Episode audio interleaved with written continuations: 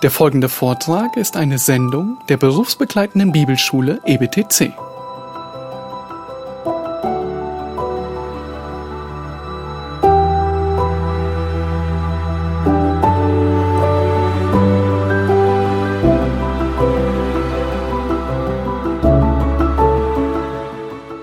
Stell dir vor, du bist auf einem Friedhof. Langsam gehst du die schmalen Wege entlang.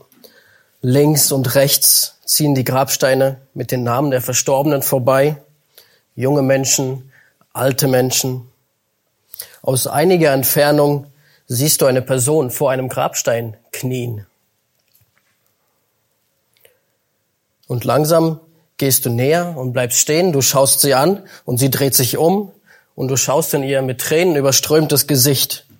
Und du erkennst sie. sie ist, es ist eine Schwester aus deiner Gemeinde. Vor kurzem hat sie ihren Mann verloren. Und gleich schießen dir die Gedanken durch den Kopf, nur so durch den Kopf. Du möchtest sie unbedingt, unbedingt ermutigen. Aber wie? Was sollst du sagen? Du kramst in deinem Bibelversarchiv. Du weißt, dass gestorbene Christen bei Christus sein werden. Aber wie genau sollst du das denn formulieren? Wie sollst du das sagen? Du willst nicht einfach gefühllos sein, du willst nicht platt klingen. Und dann murmelst du etwas wie mein Beileid und versuchst taktvoll weiterzugehen. An der nächsten Kreuzung des Friedhofs biegst du in eine eher verwahrloste Ecke ab des Friedhofes. Dort siehst du uralte Grabsteine und versuchst die Inschriften zu entziffern und auf einem der Steine liest du Folgendes. Ich war nicht, ich wurde, ich bin nicht und es macht mir nichts aus. Naja, hm, du liest nochmal. Ich war nicht, ich wurde, ich bin nicht und es macht mir nichts aus. Das ist aber eine hoffnungslose Inschrift. Na, diese Person war wohl kein Christ. Ziemlich hoffnungslos und ziemlich schonungslos. So eine Zusammenfassung eines Lebens. Hoffnungslos? Naja, vielleicht so wie mein, mein Beileid, was ich eben gemurmelt habe. Ist das alles, was ich über den Tod zu sagen habe? Und diese Inschrift auf diesem Grabstein ist eine typische Inschrift schon zur Zeit des Apostel Paulus. Und sie macht deutlich, was für eine Hoffnung die heidnische Welt auf ein Leben nach dem Tod hatte. Gar keine. Einige griechische Philosophen, wie auch Sokrates, versuchten zwar zu beweisen, dass es ein Leben nach dem Tod gibt, es gibt Glück oder Glück nach dem Tod gibt. Doch dafür fanden sie keine feste Grundlage. Und in dieser Zeit der Philosophien und der vielen heidnischen Gebräuche und Götter lebten unsere Thessalonicher. Und richtig, wir befinden uns heute wieder im Thessalonicher Brief. Diese junge Gemeinde stellte sich ganz ähnliche Fragen. Nämlich, was passiert mit unseren gestorbenen Geschwistern? Diese Frage dominierte diese Gläubigen so stark, dass Paulus sich gezwungen sah, etwas dazu zu schreiben. Aber wir müssen erstmal festhalten, dass die Gemeinde zu dieser Zeit noch nicht die ganze vollständige schriftliche Offenbarung des Neuen Testamentes hatte. Einige Fragen zu gestorbenen Gläubigen waren noch gar nicht beantwortet in der Schrift. Die Thessalonicher waren ziemlich beunruhigt über ihre Toten. Obwohl sie erwarteten, dass Jesus jederzeit wiederkommen würde, waren sie trotzdem beunruhigt. Und Paulus hatte diese jungen Gläubigen schon erste Anweisungen gegeben, wie sie leben sollen, in Erwartung auf diesen Jesus, auf Jesus. Heute sind wir in den letzten Versen des vierten Kapitels im Brief, im ersten Thessalonicher Brief. Und Paulus hat in den letzten Abschnitten erklärt, wie sie Gott wohlgefällig wandeln können und sollen indem sie sich reinhalten, insbesondere sexuell, was ein großer Punkt war in ihrer Welt der heidnischen Gebräuche. Sie sollten in Heiligung und Ruhe ihr Leben als Christen leben, in Erwartung auf Christus. Aber einige waren so aufgewühlt davon, dass Jesus gleich wiederkommt, dass sie begannen, unordentlich zu leben und sie hörten auf zu arbeiten. Und Paulus ermahnte sie, dass sie ihre eigenen Angelegenheiten nachgehen sollen, als Vorbild für Außenstehende und als Stütze für die Gemeinde. Und nun kommt Paulus zu unserem heutigen Abschnitt und zu dieser wichtigen Frage, die die Thessalonicher sich stellten. Was passiert mit unseren gestorbenen Brüdern und Schwestern, wenn Jesus wiederkommt? Werden sie dabei sein? Und die Predigt heute geht um unsere sichere Hoffnung, bei Jesus zu sein. Und ich stelle dir auch diese Frage heute, weißt denn du, was mit den gestorbenen Christen passiert? Kannst du zu Hinterbliebenen mehr sagen, außer Christen werden bei Jesus sein? Gibt es da noch mehr Ermutigung als diese, diesen einen Satz? Und im Text heute in 1. Thessalonicher 4, 13 bis 18 sehen wir im ersten Vers, in Vers 13, wie sich diese Frage auftut. Und auf diese Frage werden wir drei Antworten finden in den Versen 12 bis 17.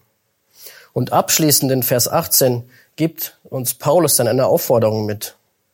Wir haben also eine Frage, auf die wir drei Antworten bekommen und am Ende mit einer abschließenden Aufforderung schließen. Nun lesen wir die ersten, den ersten Vers aus unserem Abschnitt, 1. Thessalonicher 4, 13. Wir wollen euch aber, Brüder, nicht in Unkenntnis lassen über die Entschlafenen, damit ihr nicht betrübt seid, wie die übrigen, die keine Hoffnung haben. Etwas Interessantes ist hier in der Gemeinde los. Sie waren betrübt, sie waren traurig, sie hatten wirklich große Sorgen. Ihre Sorgen gingen so weit, dass Paulus sie mit solchen Menschen verglich, die keine Hoffnung haben. Das sind Menschen, die keine Hoffnung in Jesus Christus haben, weder auf Christus, weder Christus wiederzusehen, noch die eigenen Geschwister wiederzusehen.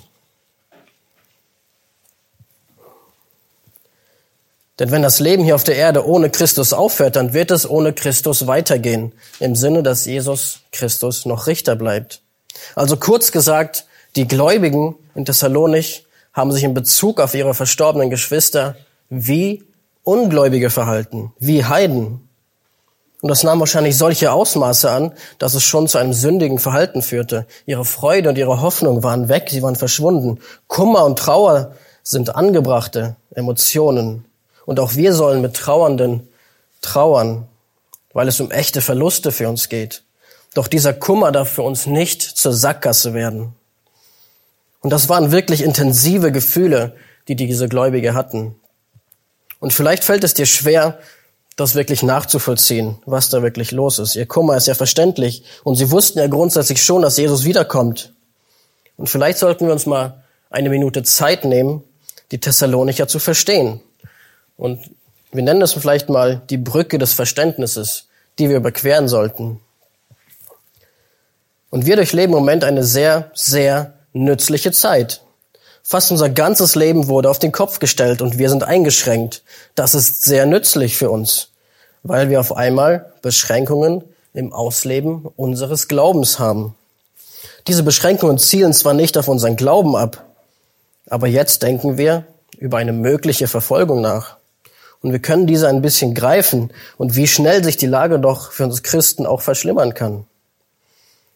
Und aktuell erfährt auch die weltweite Gemeinde auch in dieser, Christ, in dieser Krise weiterhin starke Verfolgungen. In China werden kürzlich einige Leitende einer Gemeinde festgenommen. Sie wurden festgenommen. Warum? Weil sie einen Ostergottesdienst über Zoom abhielten. Könnt ihr euch vorstellen, wie stark uns das auf einmal gegenseitig, wie stark uns das einschränken würde, wie stark wir uns brauchen würden, wenn das Internet für uns Christen eine No-Go-Area wird. Weiter in Indien werden christliche Krankenpfleger bewusst für die Pflege von Corona-Patienten eingeteilt. Ein ganz einfacher Weg, sie loszuwerden. In Krisen wie diese kann sich die Stimmung schnell gegen Christen wenden. Und diese Gläubigen in Thessalonich, um zurückzukommen, waren erst seit einigen Monaten gläubig geworden. Gerade erst hatten sie sich umgekehrt von den Götzen, von ihren Kulten, von ihren Gebräuchen. Sie waren ganz frisch da rausgekommen. Und wir können uns vorstellen, dass sie noch nicht sattelfest mit all diesen christlichen Dingen, geistlichen Dingen waren bezüglich der Toten. Und dann kam schon die Verfolgung auf sie zu, das Leid. Und das Neue Testament, wie gesagt, schon hatten sie auch nicht vorliegen. Es war nicht fertig. Und nach nur einigen Wochen musste ihr Mentor Paulus auch schon fliehen und die Gemeinde war sofort stadtbekannt und zum Feindbild geworden, wie ihr es auch in der Apostelgeschichte 17 nachlesen könnt. Und dieser enorme Druck des Leidens und der Verfolgung hat diese junge Gemeinde wirklich zusammengeschweißt. Ihre Liebe zueinander wurde immer größer und größer. Sie hatten nur noch diese eine Hoffnung, ihren Jesus und ihre Geschwister. Jeden Tag warteten sie nur darauf, Jesus wiederzusehen.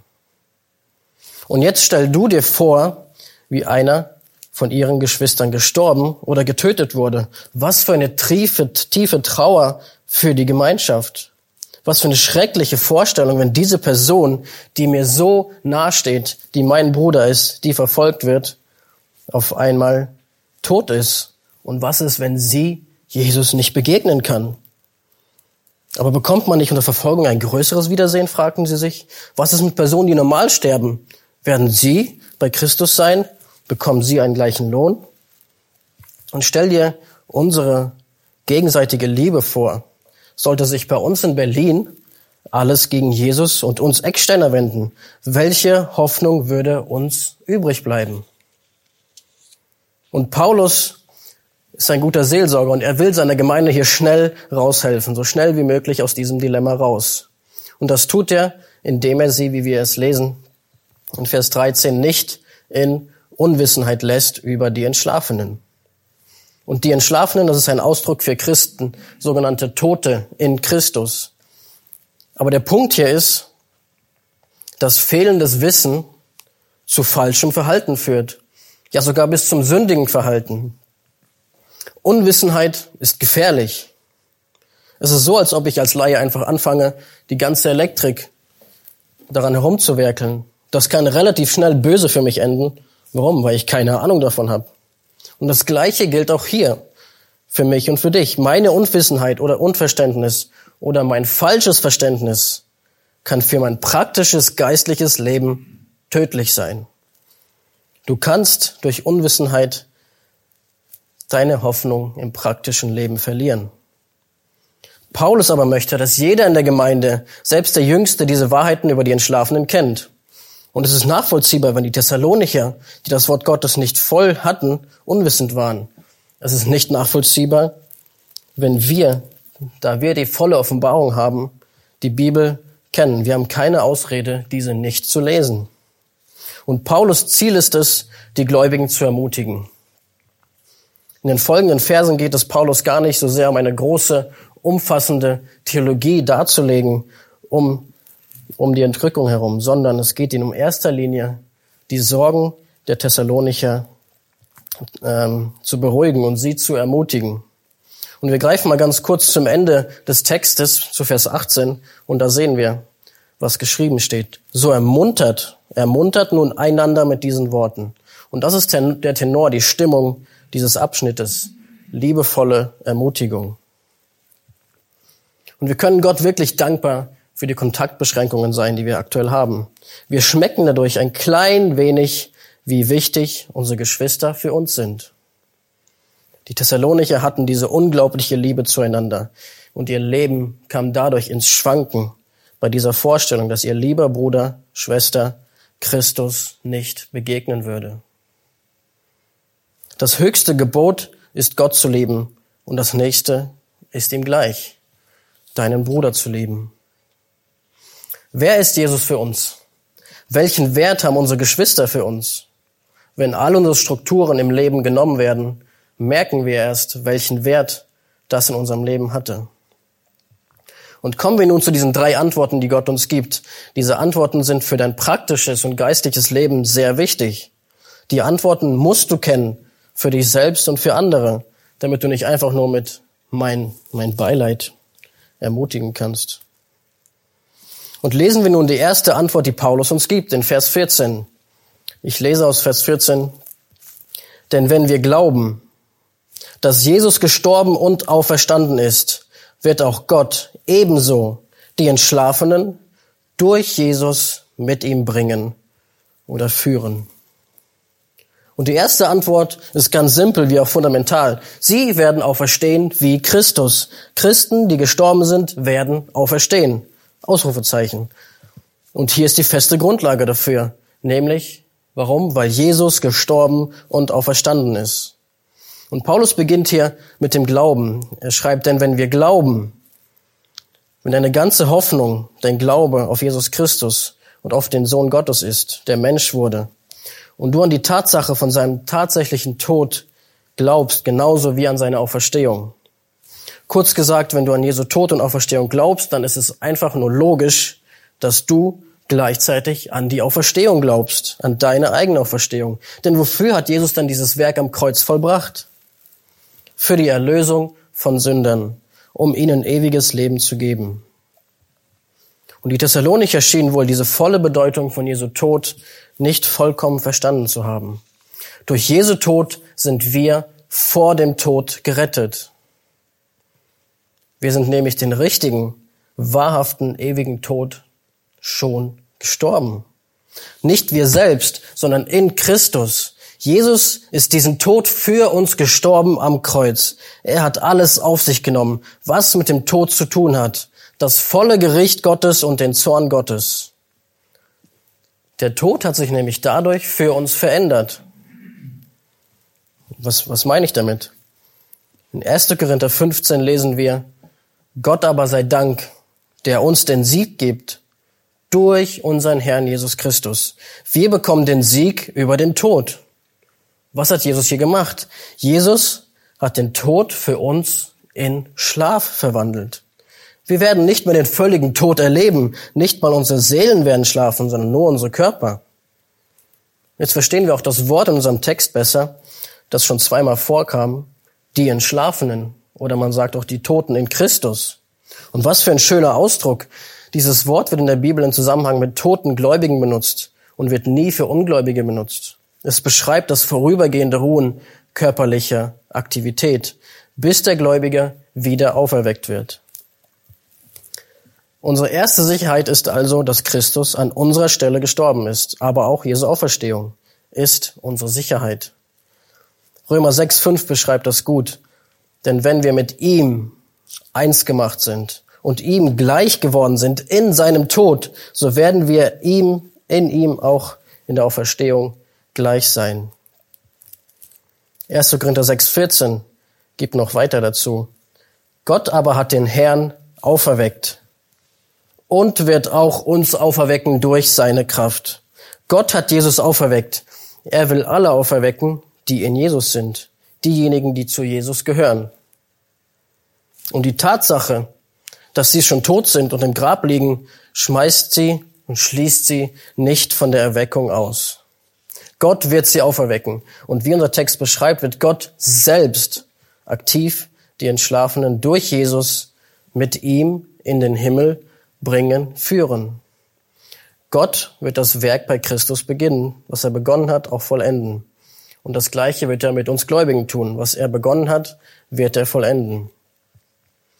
Nun, die Frage, die sich wahrscheinlich bei dir ergeben hat eben, ist die Frage, wenn unsere Körper nach unserem Tod nun schlafen, unsere Seelen aber nicht, wo ist denn dann meine Seele? Wo ist deine Seele beim Tod?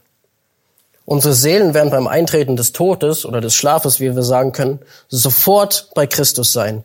Unser Körper schläft, unsere Seelen sind sofort bei Christus. Und Paulus beschreibt das schöne Philippa 1,23.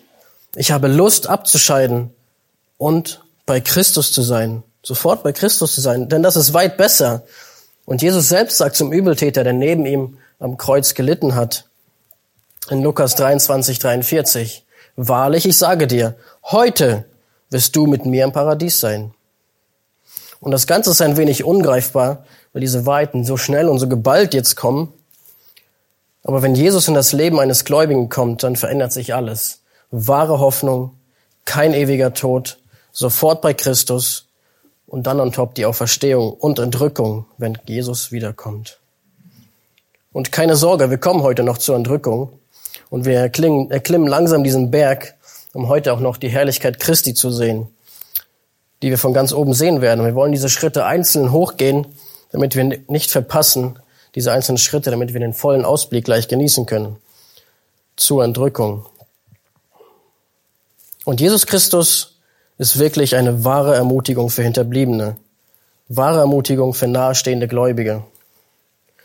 Nun, wenn du an das Bild am Friedhof denkst, wie kannst du, was kannst du dieser Frau nun sagen? Wie kannst du sie ermutigen? Ja, mit diesen grundlegenden Wahrheiten. Wie kannst du deine Geschwister ermutigen? Mit diesen Wahrheiten. Vielleicht kannst du damit einfach beginnen zu sagen, dass sie diese Person erst gar nicht verloren hat.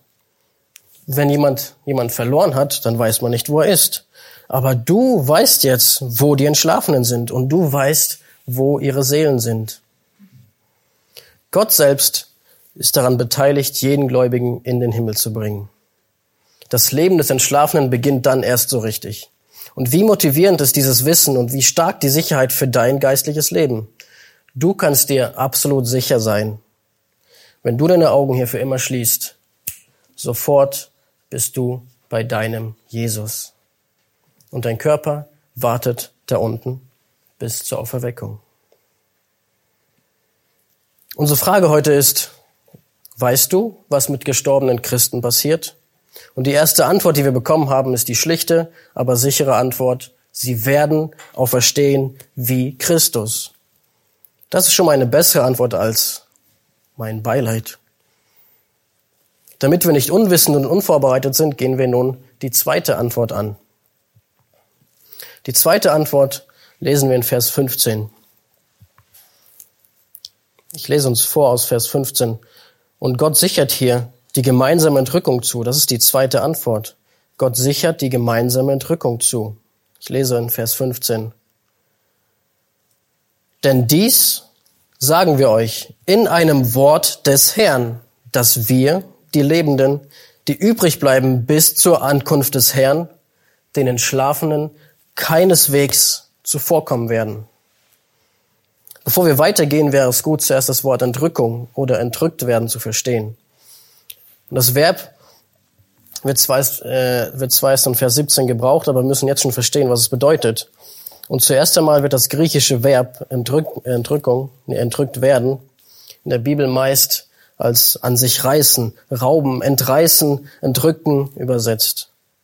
Die Bedeutung des Wortes ist etwas plötzlich und gewaltsam zu entreißen.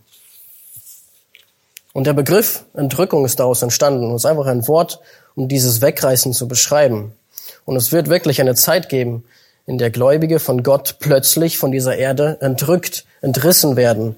In unserem gesamten Abschnitt geht es genau um dieses Ereignis der Entrückung. Und damit ihr die zukünftigen Ereignisse, die noch kommen werden, einordnen könnt, sind hier ein paar Eckpunkte der Geschehnisse. Was kommt auf uns zu? Und Christus wird zum Zeitpunkt der Entrückung nicht ganz auf diese Erde zurückkommen. Die Entrückung ist nicht das zweite Kommen von Christus. Das zweite Kommen ist am Ende der sogenannten siebenjährigen Trübsalzeit, wenn Jesus mit Macht und Herrlichkeit kommt. Dann kommt er, um die Nationen zu richten und um den Antichristen zu richten. Jesus wird die Verheißungen die Gott der Nation Israel gegeben hat, buchstäblich erfüllen. Er wird dann bei seinem Kommen ganz auf die Erde tausend Jahre von Jerusalem aus regieren. Bei der Entrückung gibt es aber kein Gericht. Wir finden in unserem Text auch kein Gericht. In den nächsten Versen wird die Entrückung aber noch klarer werden, wenn wir die einzelnen Puzzleteile zusammenlegen. Zurück zu unserer zweiten Antwort. Gott sichert, und die Betonung ist hier auf die gemeinsame Entrückung zu. Und wie macht er das? In einem Wort des Herrn. Paulus spricht davon, was der Herr ihm persönlich offenbart hat. Und Paulus nimmt nicht jetzt hier ein Thema und vertieft es ein bisschen, sondern er gibt ganz neue Informationen für die Gemeinde. Neue Informationen über Gottes Heilsplan durch göttliche Offenbarung. Nämlich Paulus beschreibt und offenbart ein Geheimnis, was bis dahin geheim war. Und im ersten Korintherbrief, den Paulus später verfasst, schreibt er in 1551, siehe, ich sage euch ein Geheimnis. Wir werden nicht alle entschlafen, wir werden aber alle verwandelt werden. Und bis zu diesem Zeitpunkt wusste noch niemand von den Abläufen der Entrückung. Niemand wusste, wie das vonstatten geht. Und Jesus hat selbst die einzelnen Einzelheiten nicht erwähnt. Also alles, was jetzt kommt in den Versen, ist neue Offenbarung für die Thessalonicher. Und die erste Wahrheit, die Gott hier zusichert, ist folgende. Wenn Jesus wiederkommt, werden wir nicht vor den Entschlafenen entrückt. Werden wir nicht vor den Entschlafenen entrückt. Und Paulus drückt das hier so ein bisschen kompliziert aus, weil er die Betonung auf eine ganz gewisse Sache lenken möchte. Er macht den Thessalonicher deutlich, dass die Entschlafenen, um die sie so einen großen Kummer hatten, ganz sicher nicht ohne sie entrückt werden würden, sondern es wird gemeinsam mit den lebenden Christen passieren. Und wie schon erwähnt, sie warteten wirklich täglich auf Jesus. Wann kommt Jesus? Heute kommt er bestimmt. Und auch Paulus wartete jederzeit, jeden Tag auf Jesu Wiederkunft. Paulus gibt den Thessalonichern diese unglaublich starke Sicherheit in einem Wort des Herrn, in einer Offenbarung, dass sie gemeinsam zusammen mit ihren Lieben entrückt werden. Naja, vielleicht denkst du jetzt, na, dass die zweite Antwort, ja, ist keine so große Sache. Das mit der gemeinsamen Entrückung, das, das habe ich schon verstanden. Aber wenn du denkst, dass die gemeinsame Entrückung nebensächlich ist, dann hast du das höchste Gebot nicht verstanden. Du sollst Gott lieben und das nächste Gebot, das ihm gleich ist, sollst deinen Nächsten lieben wie dich selbst. Und denke nochmal an die Situation der Thessalonicher in ihrem Leiden und ihrer Verfolgung. Sehr schnell kann diese Verfolgung für uns in Berlin kommen. Uns als Ecksteiner treffen. Unsere Geschwister, unsere Ecksteiner sind von riesigem Wert für uns, für unser geistliches Leben. Es ist ein großer Einschnitt, sie nicht bei uns zu haben. Dann schmerzt der ganze Leib Christi. Doch die Hoffnung ist, dass wir einmal wieder zusammen sein werden, wenn wir getrennt werden. Und dieser Vers und der ganze Abschnitt fokussiert sich auf diese Bruderliebe. Schau dich um, schau auf die Ecksteiner, schau in die, die Zoom-Konferenz. Wir müssen einander lieben. Wir brauchen einander. Und vielleicht denkst du jetzt aber auch, na, wieso ist es überhaupt wichtig, dass ich diese ganzen Ereignisse so detailliert kenne? Reicht es nicht einfach aus, zu wissen, Jesus kommt wieder? Ist das nicht Hoffnung genug? Dann lass mich dich mal was anderes fragen. Wie schaffst du es, Jesus immer mehr zu lieben? Indem du ihn mehr und mehr kennst, mehr kennenlernst, mehr erkennst. Und das alles hier dreht sich um Jesus und zeigt die Größe Gottes und die seines Sohnes. Glückselig ist, der die Worte der Weissagung liest und die sie hören und bewahren, was darin geschrieben ist. Denn die Zeit ist nahe. Das ist einer der ersten Verse über das in dem Buch der Offenbarung. Wir als Christen müssen wissen, was kommt, weil es uns eine sichere, eine sichere Hoffnung gibt. Wenn du nicht weißt, was kommt, wie wirst du reagieren? Wohin führt Unwissenheit? Zu falschem Kummer, falsche Sorgen, falsche Bekümmertheit. Wie Ungläubige. Dann werden wir wie Ungläubige, die keine Hoffnung haben, wenn wir nicht wissen, was kommt. Und ich habe dir heute die Frage gestellt, weißt du, was mit gestorbenen Christen passiert? Und zwei Antworten hast du schon bekommen. Die erste Antwort, sie werden auferstehen, wie Christus. Die zweite Antwort ist, Gott sichert die gemeinsame Entrückung zu. Und nun haben wir wirklich schon viel Inhalt, um wirklich ermutigt zu sein und uns zu freuen auf die Entrückung. Aber es wird noch besser in dem Text, denn die dritte Antwort, die wir aus den nächsten zwei Versen 16 bis 17 bekommen, ist, und das ist die dritte Antwort, Jesus kommt uns persönlich holen. Jesus kommt uns persönlich holen. Und bei dieser Antwort geht es im Grunde um, um den genauen Ablauf der Entrückung. Was passiert denn jetzt eigentlich bei der Entrückung? Kommen wir doch zu dem Punkt. Der Ablauf ist in sieben Schritte äh, aufgeteilt. Und bevor du das Zoom-Meeting verlässt und YouTube schließt, es sind einige kurze Schritte mit dabei und wir werden es schnell abhandeln. Und wie wir weiter den Berg erklimmen, wollen wir mehr und mehr wirklich erkennen, was passiert denn jetzt bei der Entrückung. Und du musst es wissen, um deinen Jesus besser zu verstehen und kennenzulernen. Nun lesen wir Verse 16 bis 17. Denn der Herr selbst wird beim Befehlsruf, bei der Stimme eines Erzengels und bei dem Schall der Posaune Gottes herabkommen vom Himmel. Und die Toten in Christus werden zuerst auferstehen. Danach werden wir, die Lebenden, die übrig bleiben, zugleich mit ihnen entrückt werden in die Wolken, dem Herrn entgegen in die Luft. Und so werden wir alle Zeit beim Herrn sein. Und in diesem ersten Schritt sehen wir, wie der Herr selbst vom Himmel herabkommt. Das ist die Erfüllung der Verheißung aus Johannes 14, 1 bis 3, einer weiteren zentralen Stelle über Entrückung. Euer Herz erschrecke nicht. Glaubt an Gott und glaubt an mich. In meinem Haus, im Haus meines Vaters sind viele Wohnungen. Wenn nicht, so hätte ich es euch gesagt. Ich gehe hin, um euch eine Stätte zu bereiten, sagt Jesus. Und wenn ich hingehe und euch die Städte bereite, so komme ich wieder und werde euch zu mir nehmen, damit auch ihr seid, wo ich bin. Jesus selbst wird aufstehen, sich erheben und herabkommen. Jesus, wo ist Jesus jetzt? Jesus sitzt zur Rechten des Thrones Gottes. Aber dann wird er nicht mehr sitzen. Er wird aufstehen und höchst persönlich kommen, um uns, um dich persönlich abzuholen. Der ganze Himmel wird sich in Bewegung setzen. Die Heilsgeschichte wird weitergehen. Jesus wird sein Versprechen an dich halten. Und jetzt geht's wirklich los. Im zweiten Schritt, im zweiten von den sieben Schritten, ergeht der Befehlsruf. Na, das griechische Wort hier bezeichnet einen lauten militärischen Befehl, einen Befehlsschrei, der Autorität, Dringlichkeit ausdrückt. Man benutzte so einen Befehl im Militär, damit die Soldaten auf einmal stramm stehen und sich bereit machten, in Position stellen. Jetzt geht's los. Dieser Befehlsruf, der vom Herrn persönlich kommt, macht wirklich deutlich für alle, jetzt geht's los. Im dritten Schritt erschallt die Stimme eines Erzengels. Engel sind oft diejenigen, die Gottes Pläne ausführen. Wir wissen nicht, was der Engel sagt, das steht hier nicht. Wir wissen auch nicht, um welchen Engel es sich genau handelt. Die einzig weitere Erwähnung eines Erzengels, nämlich Michael, finden wir in Judas 9. Aber wahrscheinlich haben mehrere Engel diesen Rang. Und wenn wir in unserem militärischen Bild bleiben, dann ist damit gemeint, dass der untergebene Offizier den Befehl laut wiederholt und dann das Geschehen einleitet. Also Jesus daher gibt den Befehl und dieser wird vom Erzengel wiederholt und die Entrückung kann nun beginnen. Und zu dem ganzen Geschehen kommt der vierte Schritt, die Posaune Gottes.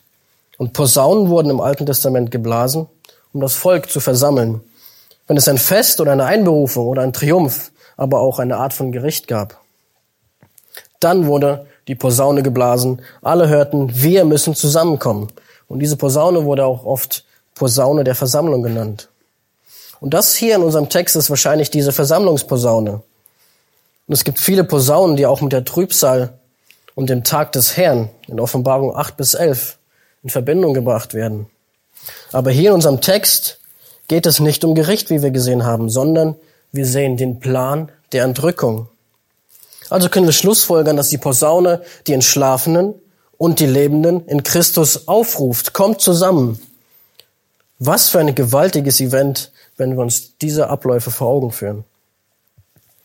Nun, was können wir für ein Zwischenfazit ziehen aus diesen ersten vier Abläufen? Diese Abläufe drücken wirklich Majestät und Herrlichkeit aus. Majestät unseres Herrn. Der ganze Himmel wird sich bewegen, wenn der Herr aufsteht. Er hat die Macht, das auszuführen, was er sich vorgenommen hat. Und das Wort, das hier für uns Menschen, das mir eingefallen ist, ist Schockstarre. Die Menschen werden im Angesicht dieser Ereignisse in Schockstarre verfallen und erstaunt starren. Dann bleibt keine Zeit mehr, irgendetwas in seinem Leben zu ändern. Und die große Frage, die die ganze Zeit wahrscheinlich im Raum steht, die euch in den Nägeln brennt, ist, und ich verstehe es auch, ist, wann wird denn Jesus wiederkommen? Wann ist denn der genaue Zeitpunkt? Wann kommt er? Wann wird er mich entrücken? Und wie ich es schon angedeutet habe, sehen wir es als Gemeinde so, dass die Entrückung vor der Trübsalzeit passieren wird. Und einige datieren diese Entrückung auf das Ende dieser sieben Jahre. Doch es gibt einige gute Argumente, um zu sagen, dass die Entrückung das nächste Ereignis in Gottes Plan ist. Hier vielleicht ein paar kurze Argumente für dich dafür, dass Christus vor der Trübsalzeit kommt. Und unser Bibelabschnitt ist, ist eigentlich der, die zentrale Stelle, zusammen mit Johannes 3 und 1. Korinther 15 ab circa Vers 50.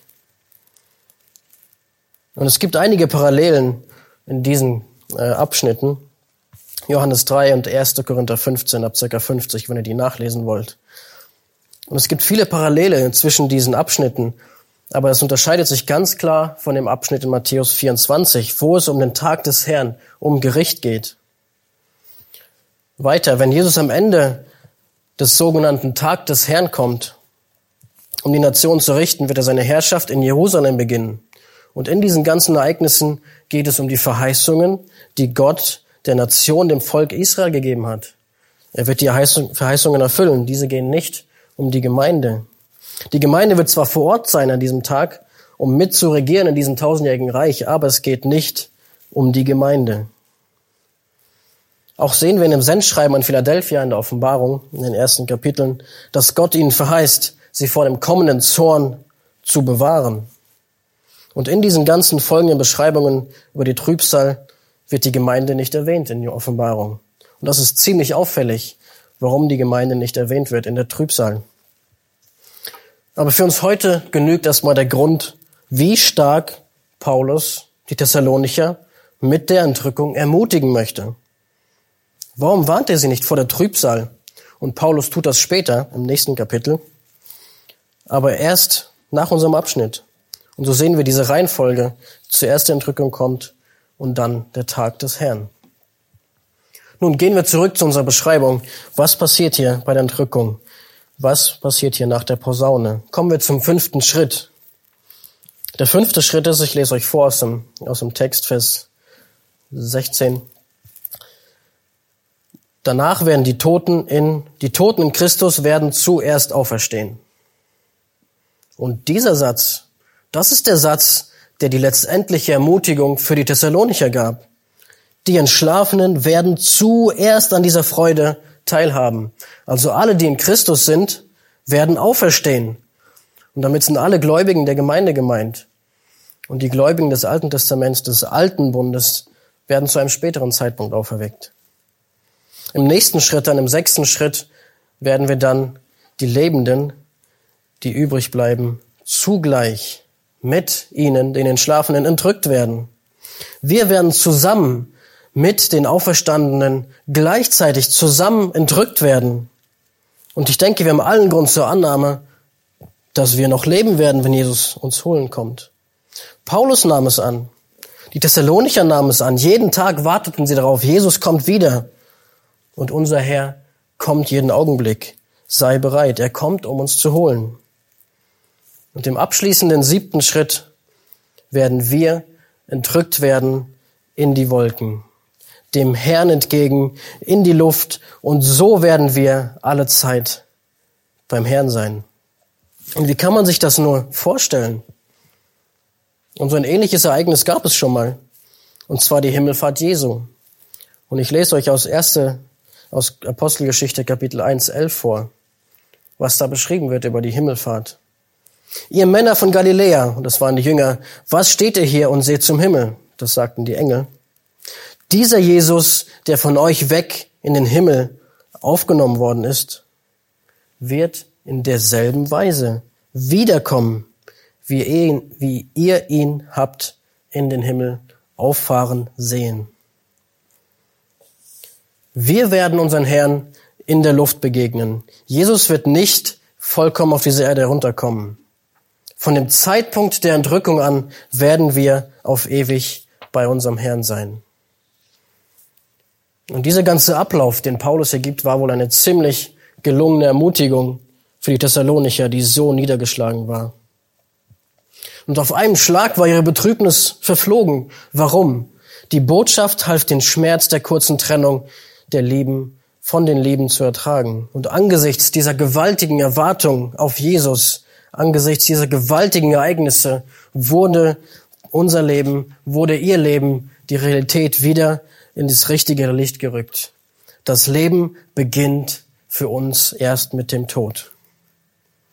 Denn wir werden nicht endgültig sterben, wir werden nur schlafen und dann auferweckt.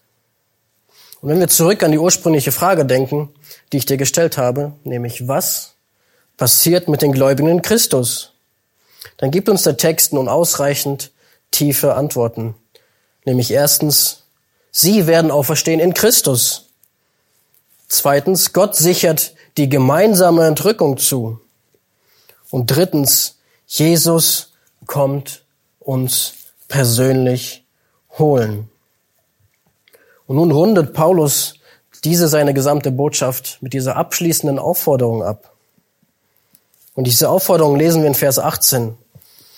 So ermuntert nun einander mit diesen Worten. Und Paulus schreibt hier nicht, ich ermutige euch mit diesen Worten. Was schreibt er? Ihr sollt euch einander ermutigen, einander damit ermutigen. Du sollst andere mit diesen Worten ermutigen. Und wenn du an das Anfangsbild denkst auf dem Friedhof, kannst du jetzt mehr sagen, als einfach nur zu murmeln, mein Beileid? Jetzt hast du einen ganzen Lobpreis auf Christus, eine wahre fundamentale Ermutigung, die du mit den ganzen Abläufen der Entrückung ausschmücken kannst. Du kannst Menschen damit ermutigen. Zum Abschluss dieser Predigt möchte ich dich herausfordern und dir die Frage stellen, wie kannst du dich darauf vorbereiten, Christus zu begegnen? Und manchmal ist es so, wenn wir Christen zuhören, wie sie über den Himmel reden, dann bekommt man den Eindruck, dass sie eigentlich ziemlich gut im Himmel ohne Christus zurechtkommen würden. Sie schwärmen vom Himmel, aber reden nicht von Christus. Und dazu habe ich einen ziemlich überspitzten, übertriebenen Satz gehört, der folgend, der sich folgend anhört. Lieber mit Christus in der Hölle sein, als ohne Christus im Himmel. Nochmal. Lieber mit Christus in der Hölle sein, als ohne Christus im Himmel. Ich hoffe, ihr versteht mich und den Punkt, den ich machen möchte. Ich glaube nicht wirklich, dass dieser Satz stimmt. Aber Jesus ist der Himmel für uns. Alles wird sich um Christus, um Jesus drehen, die ganze Ewigkeit und auch jetzt schon. Nun, wie kannst du dich denn jetzt vorbereiten darauf? Sei nicht unwissend über geistliche Dinge. Sei nicht unwissend über deinen Jesus. Denn kennst du ihn nicht, dann ist dein geistliches Leben schwach. Dann hast du keine Freude, keine Gründe, ihn zu erwarten. Und wie ich schon sagte, ich liebe unsere aktuelle Situation dafür, weil wir unseren Glauben prüfen. Und Menschen fangen an, über Gott nachzudenken. Und vor kurzem habe ich diesen einen Satz in einem Statement zur aktuellen Situation vom Leiter von Open Doors Deutschland gelesen. Und dieser Leiter äh, von Open Doors, die sich mit verfolgten Christen weltweit befassen, er schreibt, schreibt Folgendes. Von verfolgten Christen habe ich im Laufe der Jahre gelernt, dass man sich auf gefährliche Missionen rechtzeitig vorbereiten muss. Sie haben lernen müssen, dass nichts sicher ist außer den Zusagen, die Jesus uns gegeben hat. Sie haben lernen müssen, dass nichts sicher ist, außer den Zusagen, die Jesus uns gegeben hat. Was ist in deinem Leben sicher? Was möchtest du sicher in deinem Leben haben? Nur diesen einen Partner, der mich erfüllt, nur dieser eine Job, nur diese Position, nur gesund sein, nur das, nur dies, dann wäre ich glücklich. Und wir bekommen aktuell diesen kleinen Vorgeschmack darauf, was Verfolgen bedeuten könnte.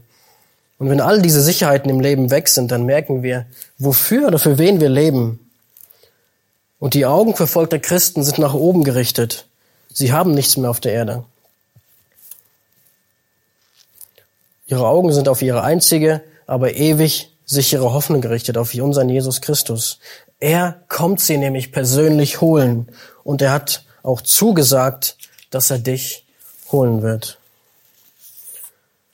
Lass uns nun mit Gebet abschließen. Unser Gott, wir loben dich für deine Güte und deine Treue und wir danken dir für einen Abschnitt in 1. Thessalonicher, dass du uns diese Offenbarung gegeben hast, diese Freude gegeben hast. Wir dürfen wissen, was wird kommen als nächstes, was wird auf uns zukommen. Wir dürfen über dich, unser Jesus, nachdenken, der du jetzt zur Rechten des Thrones Gottes sitzt. Du sitzt auf dem Thron, aber du wirst einmal aufstehen Du wirst aufstehen, der Himmel wird sich in Bewegung setzen und dann wird dieser Befehlsruf von dir erfolgen und den Himmel erschüttern. Und die Stimme des Erzengels wird es ausführen. Sie äh, wiederholt diesen Befehl. Und dann kommt die Posaune, die uns ruft, die uns Gläubige ruft. Und wir können wahrscheinlich nur dastehen und Stockstarre verfallen. Und die Toten, wenn wir schauen auf die Gräber, werden auferstehen. Unsere Geschwister werden auferstehen. Die Gemeinde wird auferstehen. Und dann werden wir Lebende zusammen entrückt, zusammen fortgerissen von dieser Erde, hochgeführt zu dir, in die Wolken, hinauf in die Luft zu dir. Und wen werden wir sehen? Dich, Herr Jesus, unseren Herrn Jesus. Du bist der Menschensohn. Du bist einer wie wir, ein Mensch. Du bist Gottes Sohn. Du bist Gott und Herr. Du bist unser Bruder, der uns holen kommt. Du bist unser Stellvertreter, der für uns gestorben ist. Du bist unser Rechtsanwalt, der uns vor dem Vater vertritt. Und wir werden dich sehen und deine durchbohrten Hände. Wir werden unseren Erlöser sehen und auf ewig erlöst von Sünde und Tod sein. Was für eine sichere Hoffnung, was für eine inhaltsvolle, gehaltsvolle Botschaft über dich. Und wir freuen uns, Herr Jesus, dass du bald wiederkommst. Und wir loben dich in unserer Situation heute. Wir loben dich dafür, dass du dieses Werk für uns vollbracht hast und zu Ende führen wirst. Wir beten dich für die Ecksteingemeinde, für die Ecksteiner, dass wir fest in dir stehen, dass du uns zurechtrichtest, dass zurechtrückst, dass wir in dir wandeln, bis du wiederkommst, dass wir nach oben schauen, auf dich schauen, dass wir die richtige Perspektive auf unser Leben bekommen. Dafür bitten wir dich. Wir bitten dich für alle Gemeinden in der Welt, für alle Christen und für alle, die heute zuschauen, dass du ihr Anwalt bist. Wir bitten dich, dass du weiter Menschen rettest, bis du einmal wiederkommst, bis die Zahl voll sein wird. Und wir freuen uns, dass du kommen wirst. Und jetzt gleich könntest du schon kommen und wir wollen jetzt über dich singen und uns freuen in dir. Denn was für eine Hoffnung, was für eine Liebe haben wir in dir, unser Herr Jesus. Amen.